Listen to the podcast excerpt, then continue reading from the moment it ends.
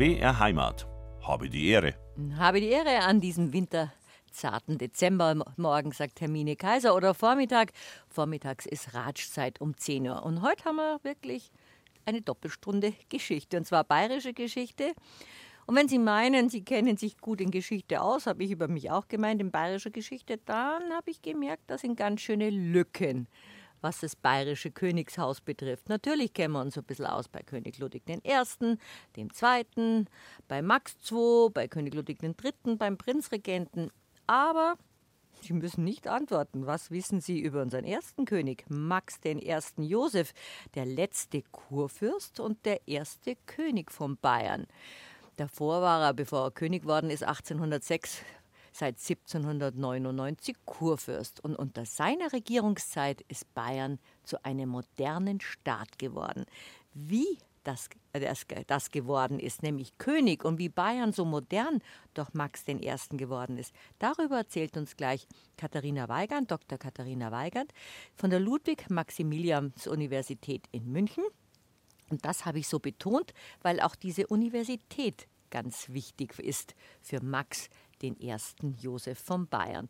So, wenn Sie das alles interessiert, freuen wir uns, denn nach der Maxelpolka unterhalten wir uns über unseren ersten König und über das Buch, das die Historikerin Dr. Katharina Weigand über ihn geschrieben hat. Eine kleine und sehr interessante Biografie. Habe die Ehre, sage ich zu Dr. Katharina Weigand, Historiker von der, Historikerin von der Ludwig-Maximilians-Universität. Freue mich, dass Sie da sind freue mich auch, dass ich da sein kann, liebe Frau Kaiser. Wir haben ein spannendes Thema heute. Ich habe es gerade angekündigt. Da sind einige Lücken. Ich habe heute früh gedacht, das ist fast schon wie die Vorbereitung auf die Schule. Ich habe natürlich ein Buch gelesen. Gott sei Dank darf ich Sie fragen und Sie fragen mich nichts, weil es ein ganz kompliziertes Thema eigentlich ist. Ich mache höchstens in den letzten zwei Minuten noch Nachfragen bei Ihnen. Ohne Benotung. Ohne Benotung. Warum wissen wir so wenig von unserem ersten bayerischen König? Ich glaube, dass das damit zu tun hängt, äh, damit zu tun hat, äh, dass dieser König einfach überstrahlt wird von Personen, die nach ihm in der bayerischen Geschichte im Königshaus eine Rolle gespielt haben. Alles ist natürlich immer überstrahlt über äh, die Jahre hinweg mit Ludwig II. Das muss man mögen. Ich mag es nicht so sehr und ich halte es auch für etwas ungerecht. Aber das ist wirklich Fakt, dass das dem armen Max Josef dann ja, gebracht hat, dass er so groß in der im Publikum nicht bekannt ist. Auch Ludwig I., sein Sohn, ist sicherlich in der Öffentlichkeit stärker verankert, vor allem wenn man in München ist, wenn man die Ludwigstraße kennt, wenn man weiß, wie Ludwig I. München umgebaut hat, dann ist der präsenter als sein Vater. Und der, der halt jetzt endlich einmal ein bisschen Aufmerksamkeit verdient, das ist, glaube ich, wirklich der erste bayerische König. Das ist Max I. Josef. Da haben Sie aber jetzt wirklich in einem Buch so eine Art Denkmal schon gesetzt, das er schon längst verdient hat. Es gibt zwar Denkmäler von Ihnen und denkt immer, ja, Max der Erste. Ja. Aber trotzdem wissen wir ganz wenig über ihn. Ja, das hängt sicherlich damit zusammen, dass die Literatur älter ist über Max. Ähm, er ist sicherlich in der Wissenschaft durchaus präsent. Da wissen die Leute einiges. Es hat auch im 19. Jahrhundert bereits Bücher über ihn gegeben und Biografien. Aber irgendwann hat dann erstens mal die Nachkommenschaft ihn überstrahlt und ein zweites kommt noch dazu. Dieser Max der erste Josef, der hatte einen außerordentlich gescheiten, kompetenten ersten Minister. Mhm. Und das war Maximilian von Montgelat. Und der ist viel berühmter als der König selber. Und dieser Montgelat hat es tatsächlich geschafft, weil er auch umstritten ist, sowohl in der Wissenschaft war er eine Zeit lang umstritten und in der Öffentlichkeit ist er zum Teil noch umstritten, dass auch dieser Minister diesen König eigentlich so ein bisschen in den Hintergrund gedrängt hat. Und wie gesagt, ich halte es für schade. Sie haben auch ein sehr sympathisches Bild von diesem König bezeichnet, gezeichnet. Ich glaube, das ist dann Ihr Lieblingswittelsbacher geworden? Ähm, weiß ich nicht so ganz genau. Vielleicht ist mir der Ludwig I., der Sohn, noch lieber, weil ich den für den eigentlich Verrückten in dieser Familie im 19. Jahrhundert halte. Aber dieser Max der erste Josef ist sicherlich einer, der Grundlagen gelegt hat, auf denen dann erst sein Sohn überhaupt so präsent und so tätig werden konnte.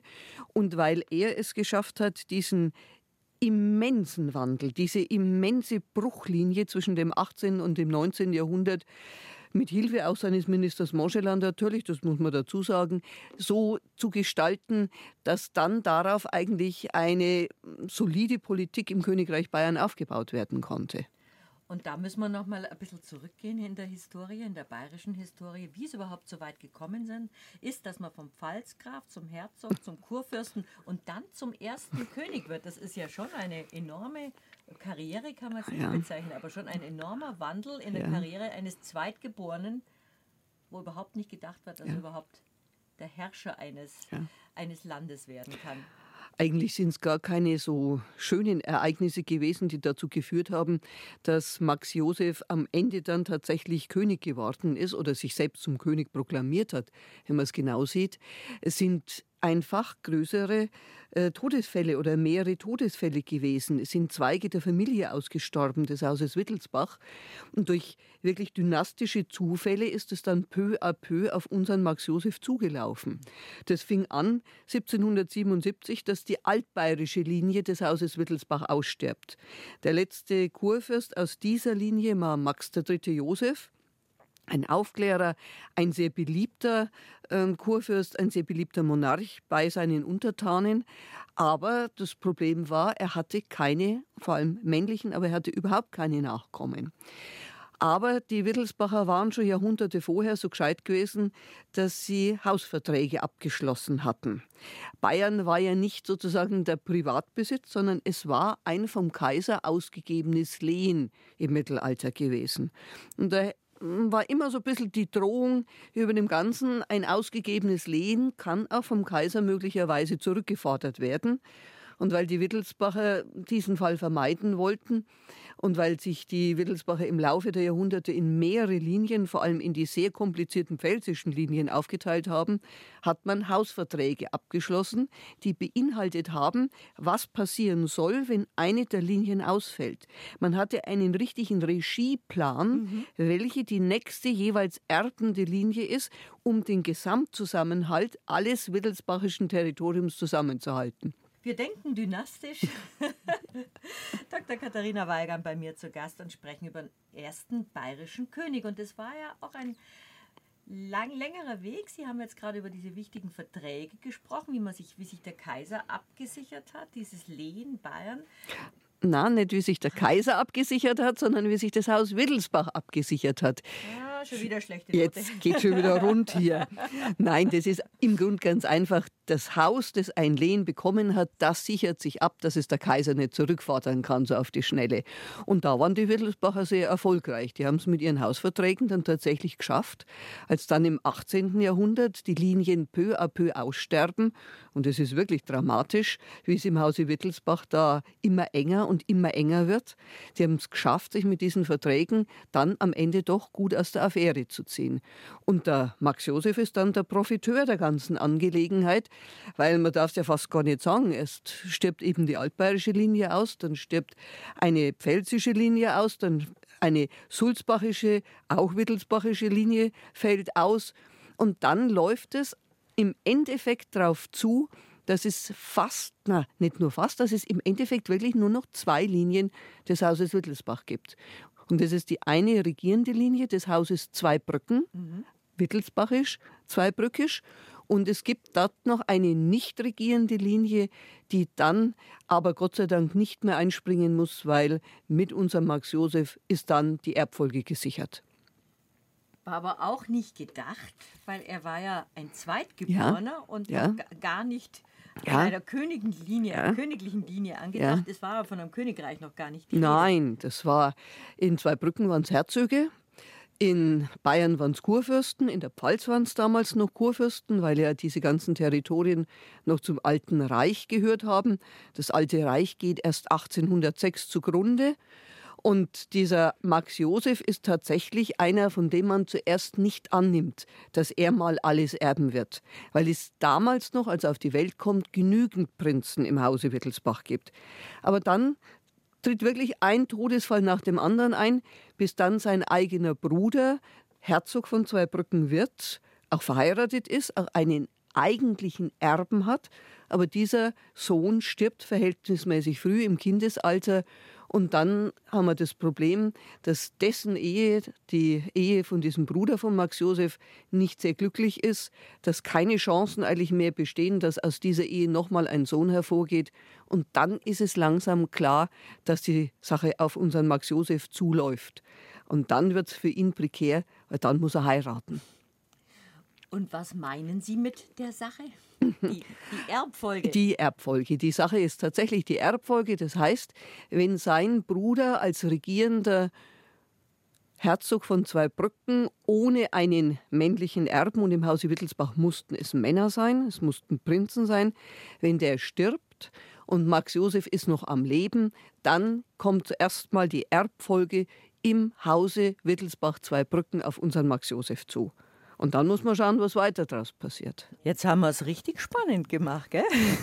Wie ging es dann weiter? Also nachdem viele Todesfälle waren in der Erbfolge, ist der relativ bis dahin in der, in der Geschichte unbekannte Max Josef auf einmal so ein bisschen in die Öffentlichkeit geraten. Also bis dato war er ja einfach nur Pfalzgraf gewesen. Das ist der Titel für einen nachgeborenen Prinzen in diesem Hause, der sonst halt äh, keine große Funktion im Hause hat. Äh, gleichwohl, man muss irgendeine Art von Beruf ausüben, weil als Pfalzgraf hat man auch nicht so große Einkünfte. Die großen Einkünfte gehen immer an den Regierenden der Linie. Und deswegen war unser Max Josef über viele Jahre einfach nur Militär gewesen. Und weil dieses Zweibrücken sehr nahe an Frankreich liegt, war es, und der Vater hatte eine ähnliche Position inne gehabt, war es eigentlich naheliegend, dass er in französische Dienste tritt. Mit Nationalismus, wie wir ihn heute uns vorstellen, hatte das alles nichts zu tun, sondern das waren regierende Häuser, die untereinander vernetzt waren, auch über für uns heute nationale Grenzen hinweg.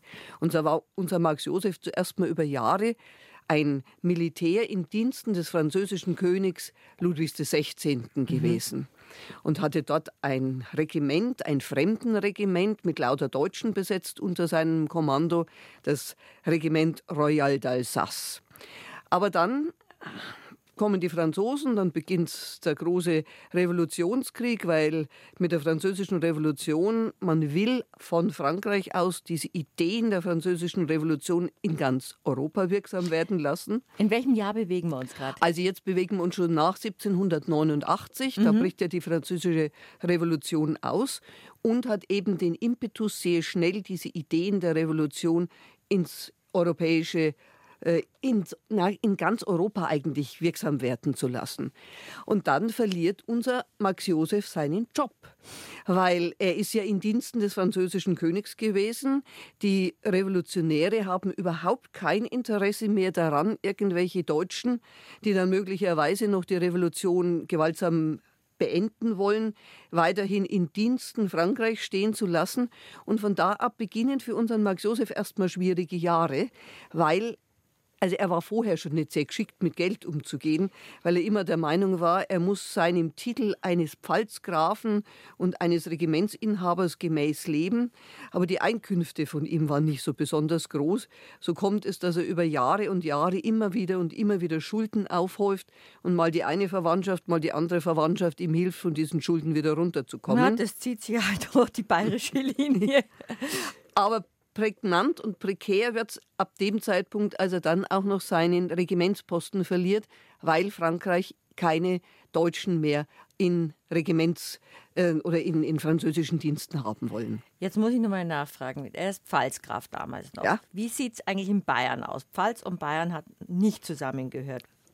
Doch, Doch, seit 1777. Also dann schauen wir noch nach Bayern.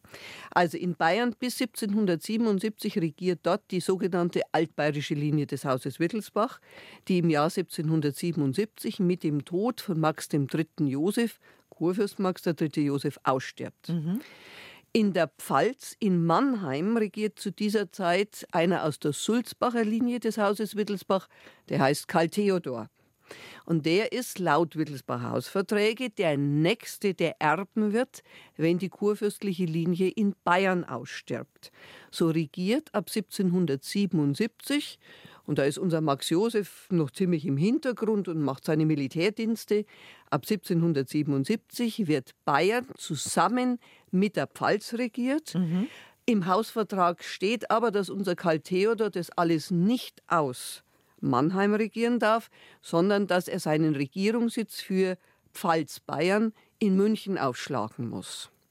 Und damit beginnen Probleme, weil Karl Theodor, ein eigentlich bis dato aufgeklärter, moderner Fürst, fühlt sich in Bayern nicht wohl, verhält die dort alle für dumpf und ungebildet und äh, muss seine eigene Musikkapelle mitbringen, damit er dort eine gescheite Musik hören kann und ist also dort unglücklich und hat einen Plan. Und der mag überhaupt nicht auf Resonanz in Bayern stoßen, weil der Plan von diesem Karl Theodor, auch natürlich ein Wittelsbach, wie gesagt, aus einer Sulzbacher Linie des Hauses Wittelsbach, der hat den Plan, er könnte doch den Österreichern, und dort sitzt ja der Kaiser des Heiligen Römischen Reiches, des Bayern geben, und dafür kriegt er vom Kaiser ein Territorium, das an sein pfälzisches Territorium angegliedert wird, dadurch vergrößert wird und dann ist er glücklich. Dann kann er nach Mannheim zurückgehen, ist dort sozusagen wieder in besseren Gefilden. Die Österreicher sollen sich das Bayern schnappen und er hat dafür ein vergrößertes pfälzisches Territorium. Und die Bayern verübeln diesem Karl Theodor das bis heute. Also Geschichte ist ja spannend, bayerische Geschichte ist sehr spannend, aber so wie Sie es erzählen, Frau Dr. Weigang, ist es ja wie ein historischer Krimi. Die Bayern haben Glück, weil in Europa gibt es Mächte, die die Österreicher nicht so mächtig werden lassen wollen. Und ein solcher Zuwachs ums bayerische Territorium hätte Österreich sehr viel mächtiger gemacht.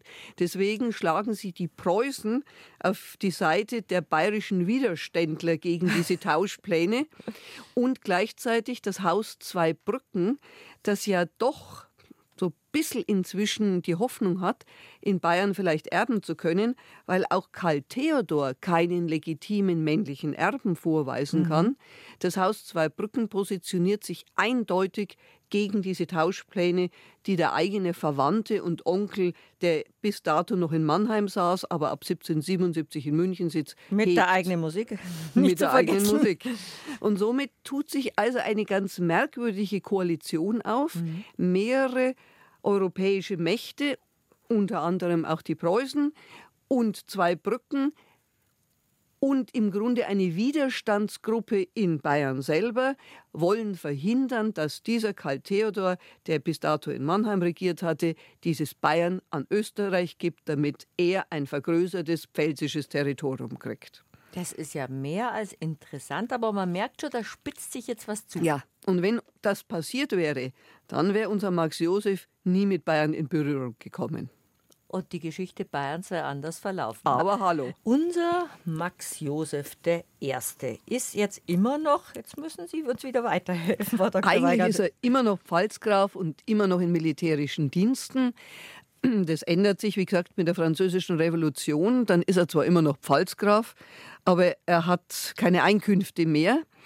Und gleichzeitig ist noch nicht klar, ob die Tauschpläne, die der Onkel Karl Theodor, der aus Mannheim kommt, aber jetzt in München seit 1777 regiert, ob der mit seinen Tauschplänen durchkommt. Also allein über diese Tauschpläne könnte man etwa drei Tage reden. Das tun wir uns Gott sei Dank heute auf gar keinen ja, Fall zwei an. Stunden haben ja, das wäre ein bisschen voll. Aber ich glaube, man kann da einfach ans Ende hüpfen.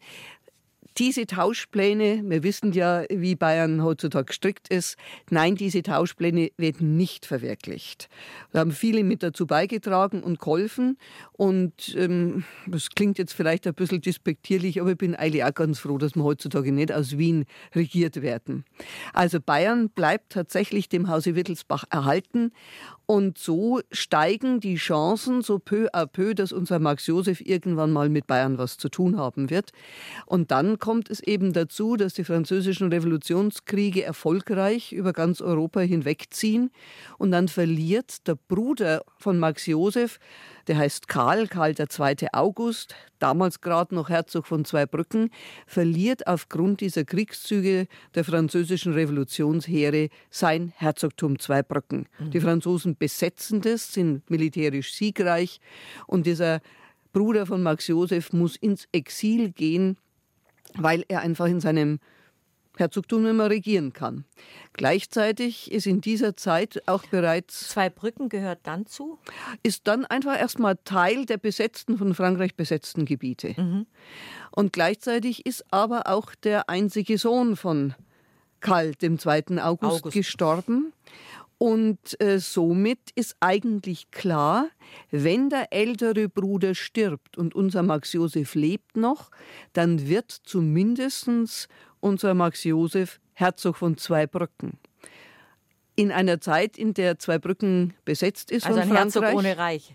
Genau, ein Herzog ohne Land. Mhm. Er hat zwar den Titel, aber er hat keine Regierung dort kann er nicht installieren und er hat vor allem, und das ist natürlich wieder bitter, keine Einkünfte aus diesem Herzogtum Zweibrücken, sodass unser Max Josef weiterhin in dieser Zeit eigentlich dauernde Sorgen hat, wie er denn nur überhaupt über die Schulden hinwegkommt, ob er sein Leben finanzieren kann.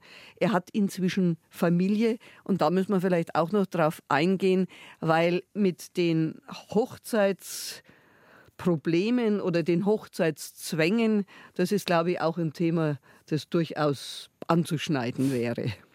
Die Hochzeiten sind ja auch ganz wichtig, kommt auch in Ihrem Buch raus. Man hat ja untereinander geheiratet. Das waren ja immer strategische und dynastische Überlegungen. Ja, und die waren streng, weil wenn überhaupt der Max Josef Aussicht haben wollte, selbst regieren zu können und diese Regierungsfähigkeit seinem Sohn vererben zu können, dann musste er standesgemäß heiraten. Und standesgemäß war nicht nur jemand aus dem Adel oder Hochadel, sondern das hieß jemand, der aus einer regierenden Familie gehört. Mhm äh, kam. Also ein Upgrading brauchte man aber, dann sozusagen. Aber hallo, das musste auf ein und derselben Ebene stattfinden. Eine Prinzessin aus einem ebenfalls regierenden Haus. Und Max Josef war in seiner ganzen Militärzeit durchaus ein Frauenfreund gewesen. Also er war dem schönen Geschlecht durchaus zugetan. Da hat er gut nach Bayern passt. er hat sich aber, und das hat den Verwandten immer wieder Sorgen bereitet, die dann irgendwann hofften, dass er der Erbe von Bayern werden wird. Er hat sich immer wieder mit Schauspielerinnen, mit Sängerinnen, mit Leuten, mit Damen vom Theater eingelassen. Oder er hat dann mal für eine reiche Erbin geschwärmt, die aber überhaupt nicht aus einem regierenden Hause stammte. Und es wurde dann wirklich familiär richtig Druck auf ihn ausgeübt und sogar der französische König hat sich eingemischt, damit er sich darauf einlässt, eine Prinzessin aus einem regierenden Haus nach Hause zu führen. Es war schwierig gewesen. Es muss am Ende, so schildert sein noch damals lebender früherer Erzieher, 24 Stunden gedauert haben, als man eine Prinzessin ausgesucht hatte, bis man ihn so weit hatte, dass er am Ende sagte, also gut, dann, dann heirate ich die jetzt halt. Und wer war die? Eine Prinzessin aus einem hessischen Haus, Hessen-Darmstadt, eine Prinzessin Wilhelmine Auguste, und die war für ihn ausgesucht worden. Und wie es in damaligen Zeiten üblich war, eigentlich am Hochzeitstag hat er es das erste Mal gesehen. Wie gut, Frau Dr. Weigand, dass Sie in Ihrem Buch Der letzte Kurfürst, der erste König Max der Vierte und Max Josef der Erste einen Stammbaum drin haben. Sonst wäre das alles jetzt sehr verwirrend. Ja. Aber Sie erzählen es auch spannend. Aber weil Sie gerade vorhin von dem Erzieher von Max Josef erzählt haben, da ist ein hinreißendes Bild in Ihrem Buch mhm. drin von dem kleinen Buberl, mhm. ganz fröhlich mit mhm. einem Hündchen, das an ihm mhm. zupft. Und so eine Art Tennisschläger hat er ja, in der Hand. Und ja. das ist ja so ein spielerisches, hübsches ja. Foto, das sie aus Privatbesitz kopieren durften, sozusagen, das den kleinen Bub schon so sympathisch macht.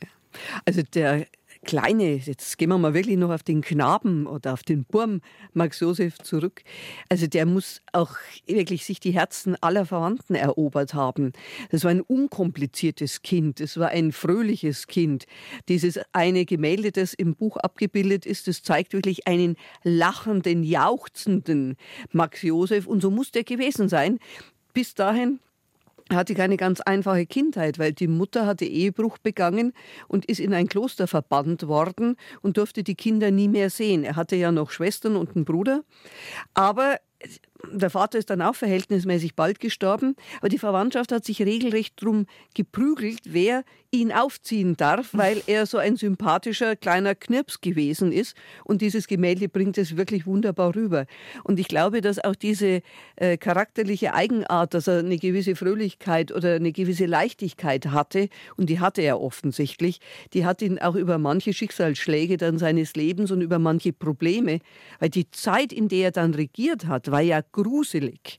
Dauernd Krieg, dauernd irgendwelche neuen Herde, Heere aufzustellen, äh, dauernd Verluste verkraften zu müssen, immer abhängig dann auch von Napoleon, bis dann Napoleon geschlagen war. Also wenn man da nicht ein einigermaßen sonniges Gemüt hat, hätte man das, glaube ich, überhaupt nicht überstanden. Und worüber wir in der zweiten Stunde auch noch ratschen werden, er war ja ein sehr volksnaher König. Und ja. ich glaube, das hat sich dann das bayerische Königshaus gezogen, diese Nähe zum Na, Volk. Ja, nicht, nicht alle, immer. Nicht alle. Gerade der, der so beliebt ist in der Öffentlichkeit, Ludwig II., was krasseste Gegenteil davon. Aber das ist ein ganz anderes ganz Thema. Ganz ein anderes Thema. Wir fangen jetzt aber nochmal da an, wo, man, wo ich gerade eine Kurve zu der Kindheit geschlagen habe, wie es sich dann entwickelt hat, mhm. wie aus Max Josef dann der bayerische König geworden mhm. ist. Also vielleicht noch ein paar letzte Sätze. Also die arrangierte Heirat, die unser Max Josef da eingehen musste. Auguste Wilhelmine. Auguste Wilhelmine, von Hessen-Darmstadt, so heißt sie, ich habe vorhin den Namen verdreht. Darf man ja bei nicht den, machen. Bei den vielen Doppelnamen muss man sich sehr konzentrieren. Also die Ehe wurde glücklich. Aber das Problem war, die kam, diese Prinzessin, schon mit einer Schwindsucht in die Ehe. Und sie hat dann bei der letzten Schwangerschaft wohl die fast nicht mehr überstanden. Dann kam noch, dass man vor den französischen Revolutionsheeren immer wieder fliehen musste. Mhm. Das waren natürlich ungeheure Strapazen und Sorgen, wie es mit der Zukunft weitergeht und ob man denn überhaupt in diesem von der französischen Revolution völlig aufgerüttelten Europa irgendwann mal irgendwo Fuß fassen kann wieder. Und so ist sie schon verhältnismäßig früh gestorben, noch auf der Flucht vor den Heeren. Und Max Josef war dann eine Zeit lang mit anderen Flüchtlingen in Ansbach. Ansbach war damals eine Art Flüchtlingshochburg, wo sich viele hin zurückgezogen hatten, um abzuwarten, ob die Territorien, die nahe am Rhein waren, vielleicht irgendwann wieder von den Franzosen freigegeben würden. So auch Max Josef. Und dort hat er dann seine zweite Ehefrau kennengelernt, eine Prinzessin aus dem regierenden Hause Baden, sodass also auch Kinder aus dieser Ehe regierungsfähig gewesen wären. Mhm. Und diese Ehe ist dann lange, lange gewesen, also eine ähm, Sie hat ihn dann auch überlebt und auch eine offensichtlich recht glückliche Ehe. Und aus dieser zweiten Ehe sind dann hauptsächlich oder eigentlich nur Töchter hervorgegangen. Es hat zwei Söhne am Anfang gegeben, die haben aber beide das Kindesalter nicht überstanden. Die Söhne, die er Nein, die Söhne, die er mit äh, Auguste Wilhelmine hatte. Die haben überlebt. Das mhm, sind zwei Söhne. Das sind zwei und mit und Caroline. mit der zweiten Ehefrau, mit der Prinzessin Caroline und dann später Königin mhm. Caroline, zwei Söhne, die nicht überlebt haben, das Kindesalter, und dann aber viele, viele Töchter, die es dann später mit großen Aplomb zu verheiraten galt. Aber um zurückzukommen, wie wird denn jetzt aus diesem Flüchtling, der jetzt ein Herzog ohne Land ist, wie wird denn aus dem jetzt plötzlich ein Kurfürst und dann ein König? Kurfürst ist er geworden, indem der in Bayern so ungeliebte Karl Theodor im Jahre 1799 gestorben ist. Und zwar wieder ohne einen legitimen männlichen Erben hinterlassen zu können. Ich betone das deswegen, weil dieser Karl Theodor durchaus männliche Nachkommen hatte. Aber die waren nicht legitim. Nicht legitim, weil nicht mit standesgemäßen Prinzessinnen auf die Welt gebracht. Und von daher waren diese Kinder zwar vom Vater noch in einen komfortablen adeligen Rang erhoben worden, aber nicht nach den damaligen Gepflogenheiten und Erbfolge. Gesetzen nicht in der Erbfolge mhm. vorhanden. Und deswegen, als dieser Karl Theodor nicht standesgemäße Erben nicht vorweisen können. Das wäre jetzt ein Satz, wie Ludwig I. gesprochen hat. Man als, merkt die Historiker. Als das passiert ist, dass der ohne legitimen Erbe stirbt, dann schlägt die Stunde von unserem Max Josef und damit tritt er tatsächlich jetzt das erste regierende Amt an, weil in Zweibrücken konnte er nicht regieren. Das war nach wie vor französisch besetzt. Jetzt wird er Kurfürst nominell von Pfalz-Bayern, aber die Pfalz ist auch französisch besetzt. Im Grunde wird er Kurfürst von Bayern im Jahr 1799 und zieht dann tatsächlich mit zweiter Ehefrau mit bereits zwei Söhnen und einer Tochter in, ähm, in München ein. Und die Bevölkerung in München ist absolut glücklich. Karl Theodor gestorben, keine Tauschpläne mehr.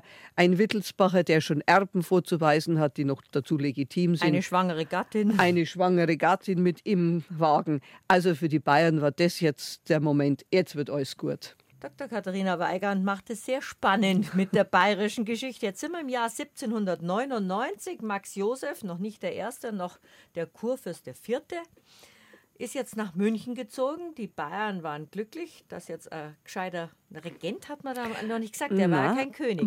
Na, na, das ist nochmal anders.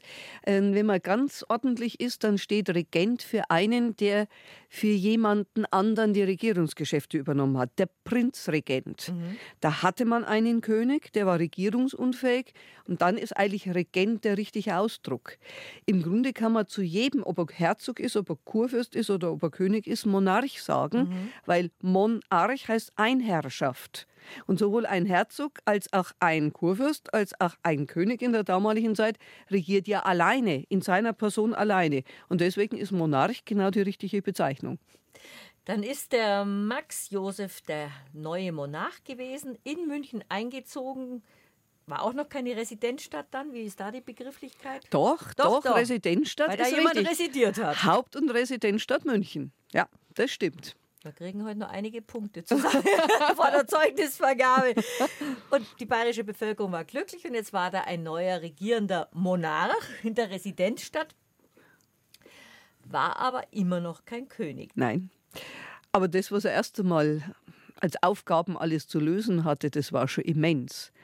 Also der kam in einen in ein Territorium, in einen Staat Bayern hinein, ja, der ja nicht sicher in der damaligen Zeit war, weil Inzwischen haben wir auch Napoleon als General mit den französischen Heeren unterwegs. Es hatten sich Koalitionen in Europa gegen die Revolution in Frankreich und die Revolutionsregierungen dort gebildet und es herrschte Krieg in Europa. Es gab dazwischen immer mal wieder ein paar Friedensjahre, wenn man den ein oder anderen sogenannten Koalitionskrieg gegen Frankreich mal wieder beendet hatte. Aber es hat nie lange gedauert, bis der nächste Koalitionskrieg ausgebrochen also ist. Also es war eine permanente Kriegssituation. Mit ein paar Friedensjahren mhm. dazwischen, aber es war im Grunde eine fast permanente Kriegssituation. Also das ist das eine, was Bayern massivst belastet. Noch dazu, Bayern hat zu dieser Zeit immer mitkämpfen müssen in der Koalition, weil Bayern ja Teil des Alten Reiches, des Heiligen Römischen Reiches, deutscher Nation gewesen ist. Und das Reich hat gegen Frankreich gekämpft, hat eine große Koalition eben gebildet und Bayern als Teil des Reiches musste mitmachen. Das hat bedeutet damals noch Söldnerheere, die teuer bezahlt werden mussten und die Staatsfinanzen Bayerns waren schon damals außerordentlich schlecht und sollten sich im Laufe der nächsten letzten Kriegsjahre noch drastisch weiter verschlechtern. Also das ist die eine Herausforderung, die außenpolitische. Und damals wusste auch keiner der damals Regierenden, ob sein Staat überhaupt diese ganze Zeit überleben würde. Und wenn man auf die Landkarte, wenn man sich wirklich sprichwörtlich einen historischen Atlas hernimmt mhm. und vergleicht mal, wie Europa ausgesehen hat vor 1789 und wie Europa dann ausschaut nach 1816, nach dem Wiener Kongress, dann sieht man, dass es ganz viele Territorien des Alten Reiches nicht überlebt hatten und dass die einzelnen Staatenblöcke viel größer geworden waren und viele aber verschwunden waren. Also außenpolitischer Druck überstehen wir das und können wir das alles finanzieren, dass das überhaupt noch weitergeht mit Bayern. Und gleichzeitig haben wir einen Reformstau in Bayern innenpolitisch. Wir müssen dieses Bayern verändern, dass es auch angesichts dieser Herausforderungen von außen überhaupt lebensfähig bleibt. Also in der Haut von Max Josef 1799 zu stecken, war nicht komfortabel.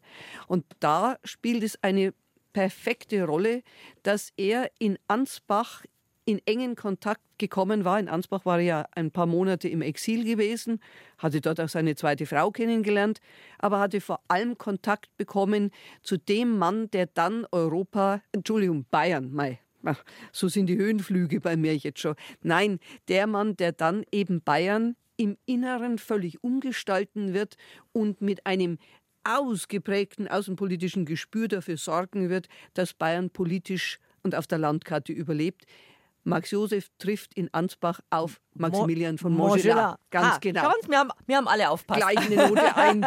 Herr Kaiser, gleich eine Note 1. Und diese Herausforderungen, denen der Max Josef gegenübersteht, also da lehne ich mich so weit aus dem Fenster, die hätte er wahrscheinlich ohne Montgelat nicht meistern können. Weil?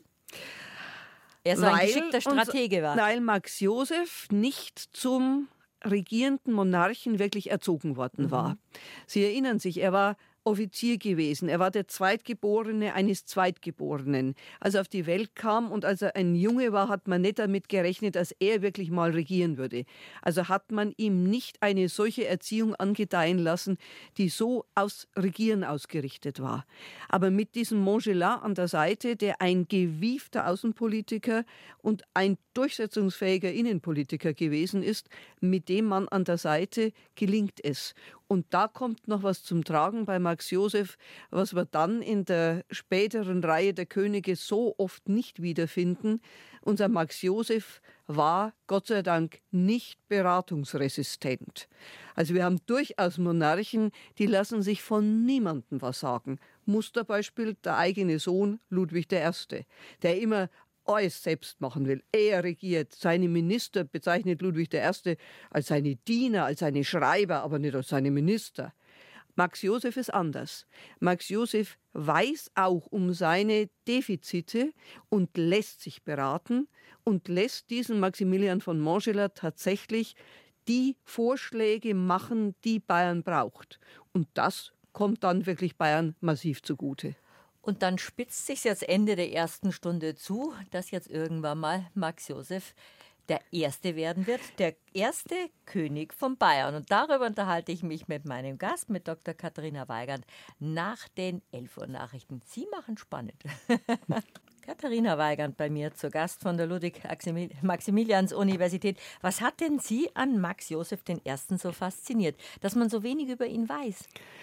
Auch, dass man so wenig über ihn weiß. Dann kommt bei mir noch dazu, dass ich äh, mit meinen Studenten auch immer wieder genau diese Schwellenzeit behandelt habe, also dieser Umbruch vom alten Reich zum neuen ähm, Europa eigentlich, äh, diese Umbruchzeit, in der dann Napoleon alles auf den Kopf stellt, das ist eigentlich, äh, das sind Jahre, wo nichts noch normal bleibt oder nichts äh, am Boden bleibt, sondern da verändert sich unendlich viel und diese Dynamik, die hat mich schon immer fasziniert. Sie sehen es positiv als Dynamik, ist eine Zeit der Umbrüche, der Brüche, der Veränderungen.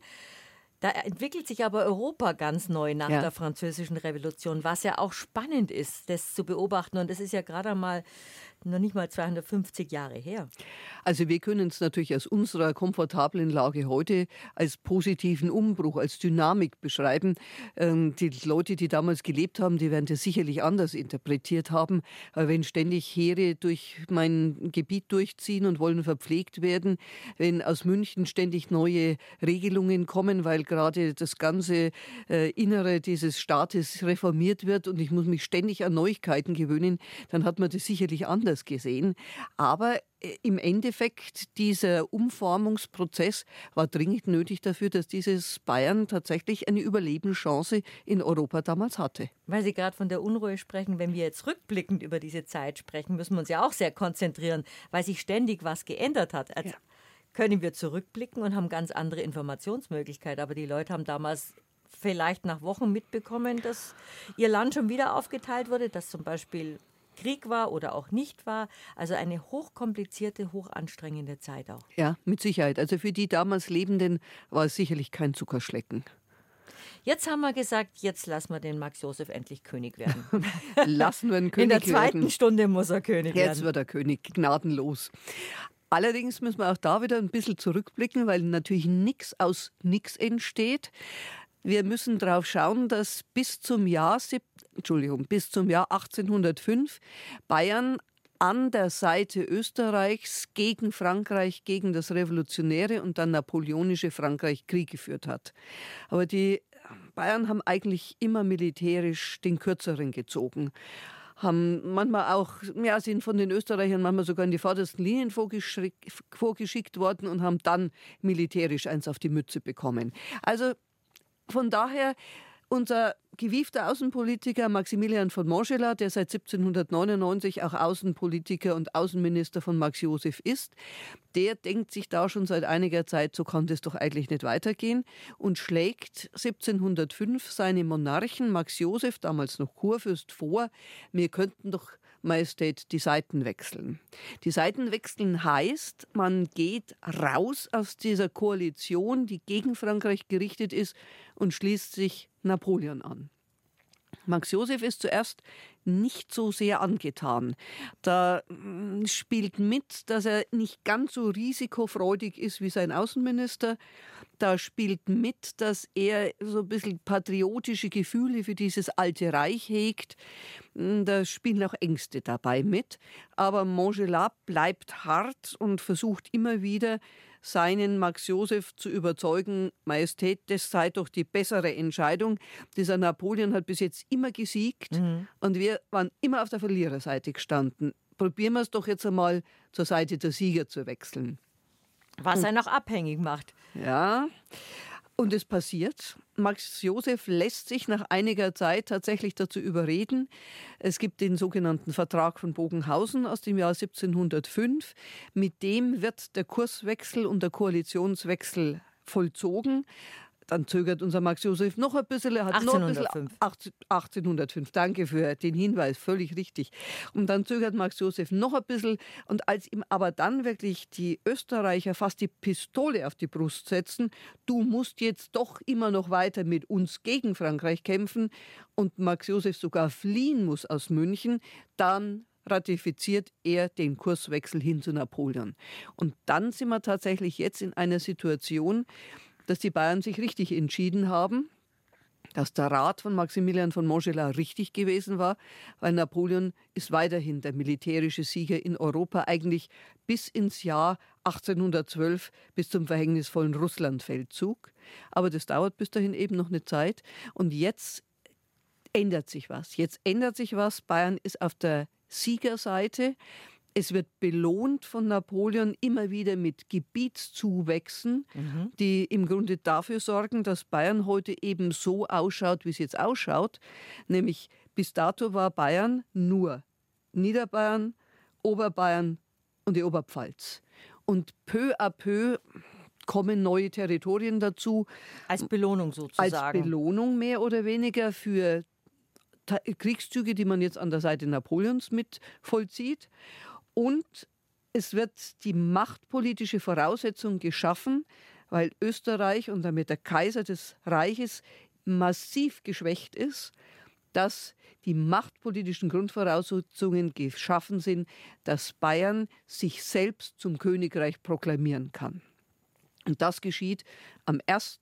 Januar 1806 in der Münchner Residenz, als Max Josef gerade noch Kurfürst seine Minister und einige der Staatsbeamten um sich versammelt. Napoleon ist zwar in der Stadt, ist aber so seriös und so vornehm, dass er nicht an diesem Proklamationsakt teilnimmt. Mhm. Und Max Josef versammelt seine Leute um sich und sagt zu denen, meine Herren, ab heute sind wir König. Aber also wir bleiben die Alten. Also er will hinweisen, wir haben jetzt zwar einen neuen Rang und Bayern ist jetzt Königreich, aber ihr dürft schon ganz sicher sein, ich kriege jetzt nicht den Größenwahn, ich bleibe als Person so normal, wie ich auch vorher gewesen bin. Was für ein beeindruckender Vorgang, was für beeindruckende geschichtliche Veränderung. Ja. Also rein machtpolitisch ist es ein alter bayerischer Traum gewesen, vom Kurfürstentum den Schritt zum Königreich machen zu können. Und jetzt endlich ist er verwirklichbar. Allein der Titel Königreich bringt noch nicht sehr viel. Aber mit diesem Titel ist etwas anderes noch verbunden, was Napoleon den Bayern zugesteht. Und das heißt, die volle staatliche Souveränität erringen. Da müssen wir jetzt nochmal ins Alte Reich zurückblicken. Im Alten Reich war tatsächlich an oberster Stelle der Kaiser. Und die regierenden Fürsten unter ihm, die hatten zwar eine sogenannte reichsunmittelbare Stellung, aber das bedeutete, den Kaiser immer noch über sich zu haben. Mhm. Das bedeutete auch die nicht die volle staatliche Souveränität zu besitzen, weil im Konfliktfall immer noch der Kaiser über mir war.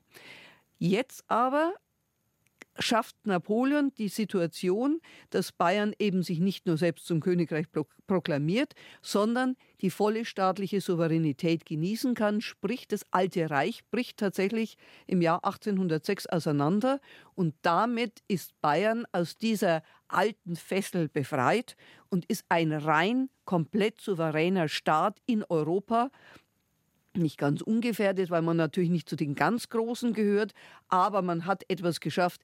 Es kann einem eigentlich keiner mehr verfassungstechnisch reinreden. Also ein Stück Unabhängigkeit. Ja, eine staatliche politische Unabhängigkeit. Dass die Realität natürlich ein bisschen anders immer noch aussah, weil Napoleon so mächtig in diesen Jahren war, dass wenn die Bayern jetzt irgendwas völlig Verrücktes sich aufgrund ihrer staatlichen Souveränität eingebildet hätten, dass sie das nicht hätten gegen Napoleon durchdrücken können. Das muss man auch in Betracht ziehen. Aber dieses dieser Gewinn der staatlichen Souveränität, der trägt die nächsten Jahre bis über den Wiener Kongress hinweg und so dass dann Bayern, nachdem Napoleon besiegt ist und nachdem Bayern dann im Deutschen Bund und da integriert ist, tatsächlich souveränes Königreich ist und eine volle staatliche Souveränität genießen kann. Und dies innerhalb von ganz Europa. Ja. 1. Januar 1806, Max Joseph I., der erste bayerische König, wird sozusagen intronisiert, hat er proklamiert, aber er ist ein ungekrönter König. Dabei haben wir so eine schöne bayerische Krone. Also das ist eine verwickelte Geschichte. Aber man muss sogar sagen, dass kein einziger der bayerischen Könige jemals gekrönt wurde, weil die sich dann an das Vorbild, wenn man es positiv sagt, oder an die Panne des ersten bayerischen Königs gehalten haben. Also das Ganze schaut so aus. 1.1.1806 Selbstproklamation des bisherigen Kurfürsten. Jetzt sind wir König. Okay. Dann bildet sich der Max Josef schon durchaus ein, dass das eigentlich noch ein bisschen einen Festakt braucht. Und er bestellt beim französischen napoleonischen Hofjuwelier, also Feinste vom Feinsten, tatsächlich auch Kroninsignien, die er für seine Würde für angemessen hält. Da gehören eine prachtvolle Krone dazu, ein Zepter, ein Reichsapfel, da gehört auch natürlich eine Krone und ein Diadem für die Königin dazu und noch so einiges mehr. Allerdings hapert es schon ein bisschen mit der Schnelligkeit des Juweliers. Es dauert also eine ganze Zeit, bis diese Kronjuwelen fertig sind. Es können auch Krönungsgewänder dazu. Auch die sind nicht allzu schnell fertigzustellen, weil das reichst bestickte Tuniken sind und weil alles Mögliche in Purpur dazugehört. Also es ist halt keine Ware, die einfach mal so aus dem aus der Schublade gezogen also wird. Also das Outfit war nicht fertig und die Insignien waren auch noch in Arbeit. Genau. Aber man hätte, man hätte es vielleicht zum Beginn des Jahres 1807 schaffen können. Aber dann kommt noch was anderes dazu. Dieses Bayern ist zu Beginn des 19. Jahrhunderts, da war schon die Rede davon, immer mal wieder mit Gebieten belohnt oder entschädigt worden. Bayern hatte ja auch vor 1800 Gebiete links des Rheins oder das Haus Wittelsbach, muss man genauer sagen, hatte Gebiete links des Rheins. Die sind verloren gegangen aufgrund der Revolutionskriege und es gab Entschädigungen dafür. Und Entschädigungen wurden nicht nur Bayern, auch andere damalige Staaten mit Gebieten rechts des Rheins. Allerdings hat kein weltlicher Herrscher rechts des Rheins irgendwas hergeben wollen, um einen anderen Konkurrenten zu entschädigen. Mhm. Also was hat man hergenommen als Entschädigungsmasse? Die Territorien der vormaligen geistlichen Fürsten, also die Gebiete der Fürstbischöfe, etwa von Würzburg, von Mainz, von Köln, von, Bayreuth, von, Entschuldigung, von Bamberg, von Passau, von Freising.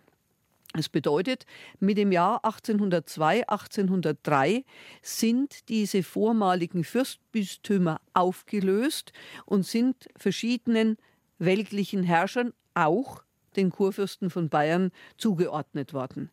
Damit sind aber diese vormaligen Fürstbischöfe auch nicht mehr da als Regierende einerseits, aber auch nicht mehr als Bischöfe.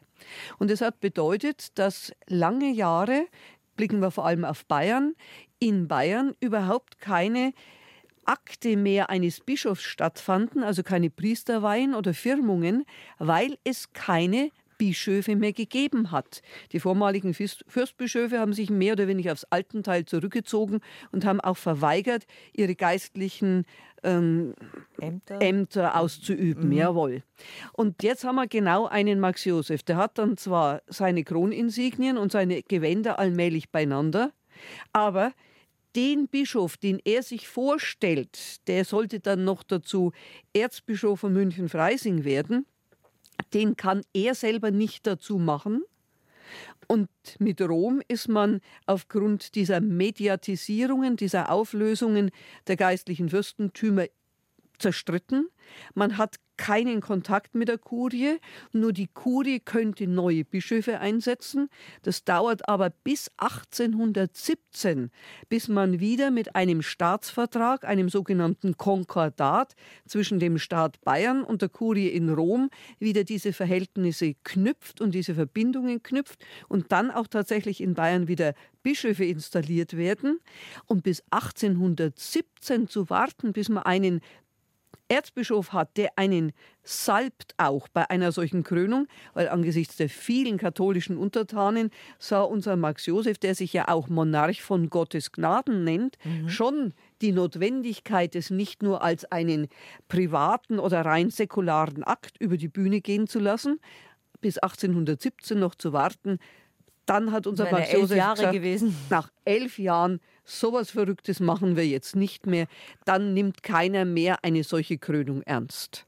Und somit haben wir zwar in Bayern wunderschöne Kroninsignien, aber wir hatten nie einen mit diesen Insignien gekrönten König und wir haben immer nur die, die, Krone auf einem sogenannten Präsentationskissen. Kissen, das haben Sie auch ein Foto drin. Also es ist eigentlich nur ein symbolischer Akt, die ja, Krönung in Bayern gewesen. Ja, äh, Krönung gibt es keine, aber die Krone wird immer wieder gezeigt. Mhm. Wenn der Monarch dann in späteren Jahren seinen Eid auf die Verfassung leistet, dann liegt die Krone daneben. Oder wenn der Monarch in späteren Jahren den Landtag eröffnet, dann wird die Krone mit ins Landtagsgebäude gebracht, um den dort Anwesenden die Krone zeigen zu können. In Bayern ist halt alles immer ein bisschen anders. Ja, und das finde ich eigentlich sehr sympathisch dass Max der Erste, Max Josef der Erste. Na, Max der Erste Josef. Josef. Noch was Bayerisches, wir setzen die Ziffer mitten rein. Auch schick. Viel schöner. Wir Bayern machen es einfach ganz anders, haben wir gerade festgestellt. Wir haben ja schon darüber gesprochen, Katharina Weigand, dass Max der erste Josef, jetzt sage ich es aber ganz genau, der König, unser erster bayerischer König, Bayern zu dem gemacht hat, wo wir heute noch die Auswirkungen spüren, zu einem modernen, zu einem kulturell faszinierenden, zu einem politisch interessanten Königtum. Mhm. Ja, also erstaunlich, wenn wir der heutigen äh, Gesellschaft zumuten würden, was damals Max Josef und sein Minister Montgelat der Bevölkerung zugemutet haben. Also bei uns würde nach einer Woche wahrscheinlich die Revolution ausbrechen. Ich habe ja schon darauf hingewiesen, es war ja im Grunde bis 1815, 16 immer und immer, immer wieder Krieg. Und nach einiger Zeit ist in Bayern nach französischem Vorbild auch die allgemeine Wehrpflicht ausgerufen worden. Das hat bedeutet, man hat jetzt nicht mehr Söldnerheere teuer bezahlt, sondern die Bevölkerung musste ihre Söhne in den Krieg schicken, um fürs Vaterland, so wurde das jetzt auch artikuliert, zu kämpfen für König und Vaterland. Mhm. Das gehörte schon zu den Reformen dazu und es war geschuldet eindeutig der dauernden Kriegssituation, weil sich keiner der Staaten damals mehr noch die Söldnerheere auf Dauer hätte leisten können. Und wenn man dann noch bedenkt, was an zusätzlichen Dauerreformbeschuss auf die Bevölkerung niedergegangen ist, das fing eigentlich schon an mit 1799. Da hat Montgelat seine Monarchen bereits die ersten Reformpläne vorgelegt gehabt und hat sofort mit der Umsetzung angefangen. Da gehörte etwa dazu, dass er versucht hat, ähm, die Stände, also die Ständeregierung abzuschaffen. Das hat zwar ein paar Jahre gedauert, bis es soweit war. Die Stände waren alte gesellschaftliche Gruppen in Bayern, auch in anderen Staaten hat es gegeben, die in einem gewissen Sinne an der Regierung beteiligt waren. Also man muss da in der Formulierung sehr vorsichtig sein. Das waren einmal die Vertreter des Adels, das waren Zweitens die Vertreter der sogenannten Prälatenorden, der vermögenden großen Klöster in Bayern. Und drittens waren es Vertreter der Städte und Märkte. Und die hatten in Bayern immer noch gewisse Rechte. Die hatten etwa die Schuldenverwaltung unter sich. Die hat nicht der Hof, nicht der Monarch mit seinen Ministern gemacht, sondern die Ständeversammlung hat tatsächlich diese Schulden verwaltet. Und sie waren zuständig für die Steuererhebung. Und wenn es um Finanzen geht, dann weiß man, das ist immer ein wirklicher Machtfaktor. Montgelat will aber keinen Staat, der neben dem Monarchen noch andere Gewalten hat, sondern Montgelat will einen Staat, wo alles hierarchisch nur auf den Monarchen, auf die Staatsspitze zuläuft. Und so fängt er also frühzeitig damit an, diese Stände auszuhebeln und er beginnt einer der Motive dafür, indem er die Klöster in Bayern auflöst. 1802, 1803 werden peu à peu alle Klöster in Bayern aufgelöst. Und das hat bei Montgelat einerseits den das Motiv, dass er damit die Stände schwächt, weil mhm. und die entmachtet. Wenn diese Orden nicht mehr existieren, mhm. wenn die ihre Vertreter nicht mehr zu den Ständeversammlungen schicken können, dann brechen irgendwann auch die beiden anderen Stände weg.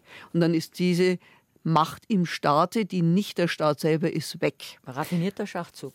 Gleichzeitig glaubt Montgelat als Aufklärer, und Max Josef unterstützt ihn, weil auch Max Josef sehr stark in der Aufklärung verhaftet ist, dass diese Orden eigentlich nur beten und nichts Vernünftiges machen. Nicht für äh, das Bruttosozialprodukt, würde man heute sagen, was Effektives leisten. Wobei Montgelat da übers Ziel hinausgeschossen ist, weil viele dieser äh, Orten haben auch Krankenpflege und vor allem Schulbildung vermittelt. Aber Montgelat als wirklicher gewickelter Aufklärer sieht also nur ein Kloster, das nichts Gescheites leistet und er will tätige Bürger haben. Auch das ist für ihn ein Motiv, diese Klöster aufzulösen.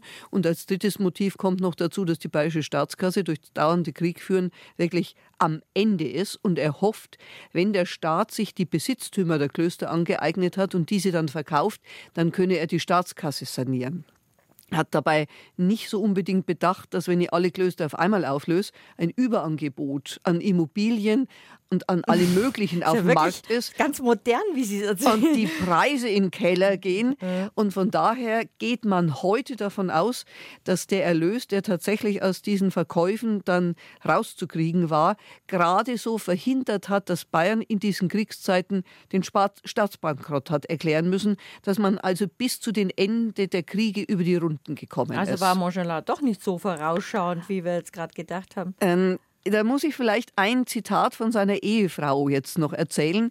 Nämlich seine Ehefrau hat ganz, ganz hart geurteilt über die drei Ministerämter, die Montgelat äh, Zeit seines Lebens, na, nicht Zeit seines Lebens, aber während seiner Amtszeit inne hatte. Er war Außenminister, er war Innenminister eine Zeit lang und er war eine Zeit lang auch noch zusätzlich Finanzminister. Als solcher wird er heute noch ein bisschen verklärt. Ähm, von einem späteren Finanzminister, jawohl. Aber seine Frau war da härter, die hat gesagt, als Außenminister war er exzellent. Als Innenminister so lala. Aber als Finanzminister hätte man ihn aufhängen sollen. Ui, das hat er sich aber weit rausgewagt. nicht zum Herrscher geboren und auch nicht zum Herrscher erzogen, hat Max I. Josef doch Bayern zu einem moderneren Bayern gemacht, was ja in der europäischen Landschaft einzigartig war. Naja, so einzigartig war es gar nicht, weil auch damals die Badener sehr viele Reformen in dieser Art durchführen. In Preußen wird sehr, sehr stark reformiert. Also Bayern ist da in guter Gesellschaft, sagen wir mal. Aber mit Maximilian von Montgelat hatten sie einen besonders klugen und führenden Kopf, der das Ganze durchgesetzt hat und Max Josef dazu auch gebracht hat, dass er zugestimmt hat. Eine der Reformen, die auch, glaube ich, Nachwirkungen noch, naja, in Teilen bis heute hat, war, dass man auch auf Idee von Montgelat hin versucht hat, eine völlig neue Form des Beamtentums einzuführen. Die Beamten im Alten Reich hatten ihre Ämter oft einfach nur ererbt vom mhm. Vater. Äh, man musste keine besondere Ausbildung dafür haben und man konnte auch so ein Beamtenamt einfach weiterverkaufen. Das hat natürlich dazu geführt, dass die alle nur in die eigene Tasche gewirtschaftet haben, aber nicht aufs Staatswohl geschaut hat. Montgelas sagte sich, für die Umsetzung auch vieler weiterer Reformen brauchen wir ein staatsloyales Beamtentum. Und das erreiche ich, indem ich erstens einmal die nicht ihre Vergütung selbst festsetzen lassen, sondern die kriegen ab jetzt ein ordentliches Beamtensalär vom Staat, aber auf das sie sich verlassen können. Die kriegen als Zusatzprivileg, dass die Ehefrauen, wenn der Mann früher stirbt, eine gewisse Hinterbliebenenversorgung bekommen und selbst unverheiratete Töchter möglicherweise noch für ein, zwei Jahre gesichert werden. Gleichzeitig mit all diesen Privilegien hat aber dann der Staat von diesen Beamten eine Loyalität eingefordert, wie wir sie uns wahrscheinlich heute gar nicht mehr vorstellen können. Das bedeutete unter anderem auch sechs Tage in der Woche Dienst und am Sonntag Rufbereitschaft. Urlaub gab es nur, wenn mal tatsächlich ein naher Angehöriger gestorben ist und eine Pensionsmöglichkeit frühestens eigentlich ab dem 70. Lebensjahr. Und trotzdem, diese Sicherheit, die man in diesem Job bekommen hat, in diesen unsicheren, in unsicheren Zeiten, in auch. unsicheren Zeiten, hat dazu geführt, dass dieses Beamtentum tatsächlich zu einem solchen Erfolgsmodell in Bayern wird. Also mit diesem von Montgelat modifizierten Beamtentum schafft es eigentlich Bayern ganz exzellent bis mindestens zum Ende des Jahrhunderts dazustehen. War das auch wieder auf Idee von Montgelat gewachsen? Ja, das ist wiederum eine Idee von Montgelat, die er bereits 1796, als man noch in Ansbach saß, auf der Flucht war.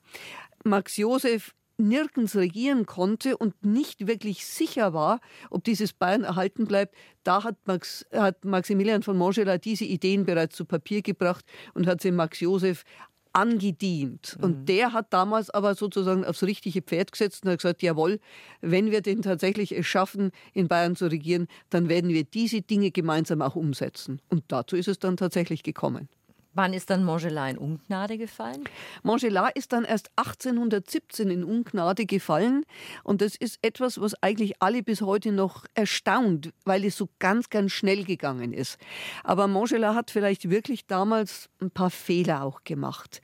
Es gab damals eine Hungerkrise, ausgelöst durch einen Vulkanausbruch in Indonesien man wusste nicht so ganz, wie lange dauert eine Schlechtwetterperiode, weil man natürlich keine naturwissenschaftlichen Kenntnisse dazu hatte. Aber genau am Anfang dieser Krise hat Max, Maximilian von Montgelat dummerweise noch Getreide aus Bayern exportieren lassen. Das hat dann gefehlt. Dann war Montgelat damals in einen Lotterieskandal verwickelt gewesen. Er hat auch 1815 äh, seinen Monarchen nicht zum Wiener Kongress begleitet, was durchaus Gründe hatte, weil er als Franzosenfreund gab. Und damals hat man ja gerade die französische Ära beenden wollen in Europa. Aber da war unser Max Josef ein bisschen beleidigt gewesen. Und als dann der Kronprinz Ludwig zusammen mit dem Wrede, dem obersten Militär damals also der spätere in Bayern, Ludwig I. Spätere mhm. Ludwig I. und eben einer der äh, wirklich höchsten Militärs in Bayern, als die dann eine gemeinsame Intrige gegen äh, Montgelat lostreten äh, und wirklich den Max Josef unter Druck setzen, dann schmeißt Max Josef von einem Tag auf den anderen seinen ersten Minister hinaus. Und seinen engsten Vertrauten. Und seinen engsten Vertrauten. Allerdings, das war dann auch eine Zeit, 1817, als es keine außenpolitische große Bedrohung mehr für Bayern gegeben hat, als die meisten Reformen alle schon durchgeführt waren.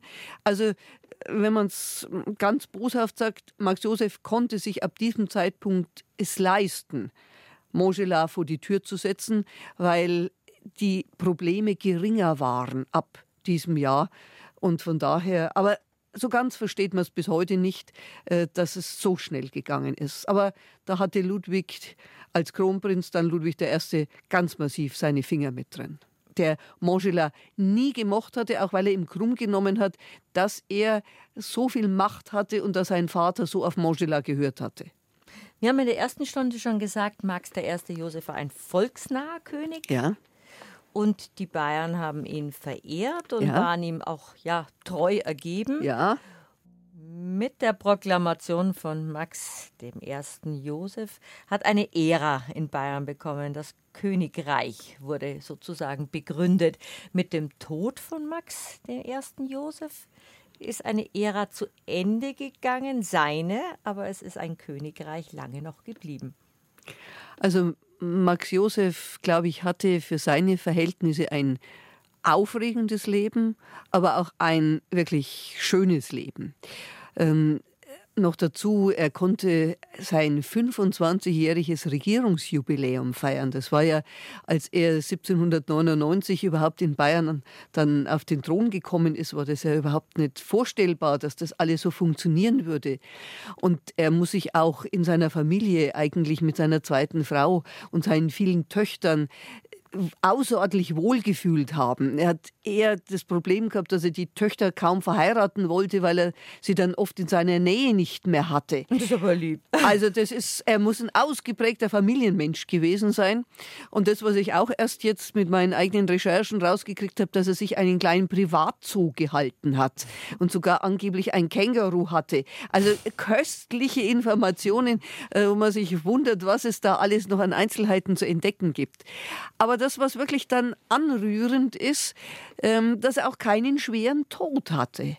Er muss dann am Ende seiner Tage noch auf einem großen Fest gewesen sein, das zu Ehren seines Namenstags ausgerichtet war.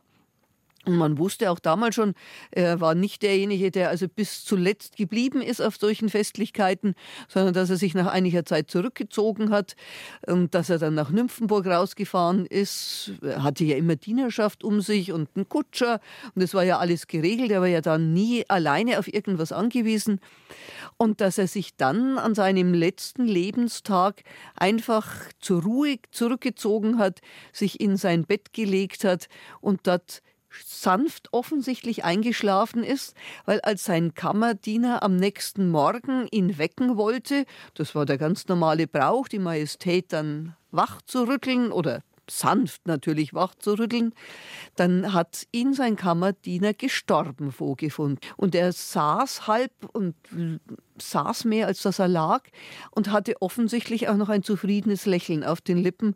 Und das ist ja nicht jedem vergönnt, dass er dann mit solcher Ruhe von einem Leben ins andere Leben übertreten kann. Also kein Todeskampf, keine schwere Krankheit, sondern ein ganz friedliches Sterben nach einer doch nicht unbeträchtlichen Lebensleistung. Wie alt war der König damals? Da müsste ich jetzt selber das Rechnen anfangen. Das lassen wir lieber Die Frau sein. Kaiser stellt so ganz nette Fragen, wo man dann plötzlich selber ins Schleudern kommt. Aber er hat für seine damalige Zeit doch ein gesegnetes Alter erreicht. Und sein Sohn hatte noch kurz vorher allerdings schon auch festgestellt, der Vater würde langsam alt werden. Und während er früher also dauernd über Politik geredet habe, sei es dann in den letzten Monaten doch deutlich weniger geworden. Also alt ja, aber doch ein sehr, sehr friedliches Sterben. Und Sie haben auch in Ihrem wunderbaren Buch eine Lithografie von, nach einer Zeichnung von Josef Karl Stieler von Piloti, eine Lithografie mit einem friedlich schlafenden König Max I. Josef auf dem Totenbett. Auf dem Sterbebett, jawohl. Und so schlagen wir dieses Büchlein zu und so schlagen wir zwei faszinierende Geschichtsstunden, beenden wir hiermit das Buch, ich möchte es nochmal erwähnen, heißt Max IV. Schrägstrich 1. Josef, letzter Kurfürst und erster König von Bayern, verfasst von Dr. Katharina Weigert, erschienen im Verlag Friedrich Puste. Das haben wir aber nicht mehr geklärt, schnell, kurz vor Schluss, warum es die Ludwig-Maximilians-Universität in München das ist, an der Sie lehren. Ganz schnell, damit alle die Namen kennen. Ludwig, aufgrund von Ludwig dem Reichen von Bayern-Landshut, der war im Spätmittelalter dort äh, Herrscher, der hat hat die Universität 1472 in Ingolstadt gegründet. Im Jahr 1800 holt sie unser Max Josef aber nach Landshut. Ingolstadt ist Festungsstadt, da ist die Universität dann besser in einer friedlichen Stadt aufgehoben. Und deswegen Ludwig nach Ludwig dem Reichen, Maximilian nach Max Josef und deswegen Ludwig-Maximilians-Universität. Und da hat sie ihren Namen her. Und an der lehren Sie bayerische Geschichte, die Sie uns heute sehr nahe gebracht haben. Ich danke Ihnen herzlich für diesen Sehr. spannenden bayerischen Ratsch. Sehr, sehr gerne.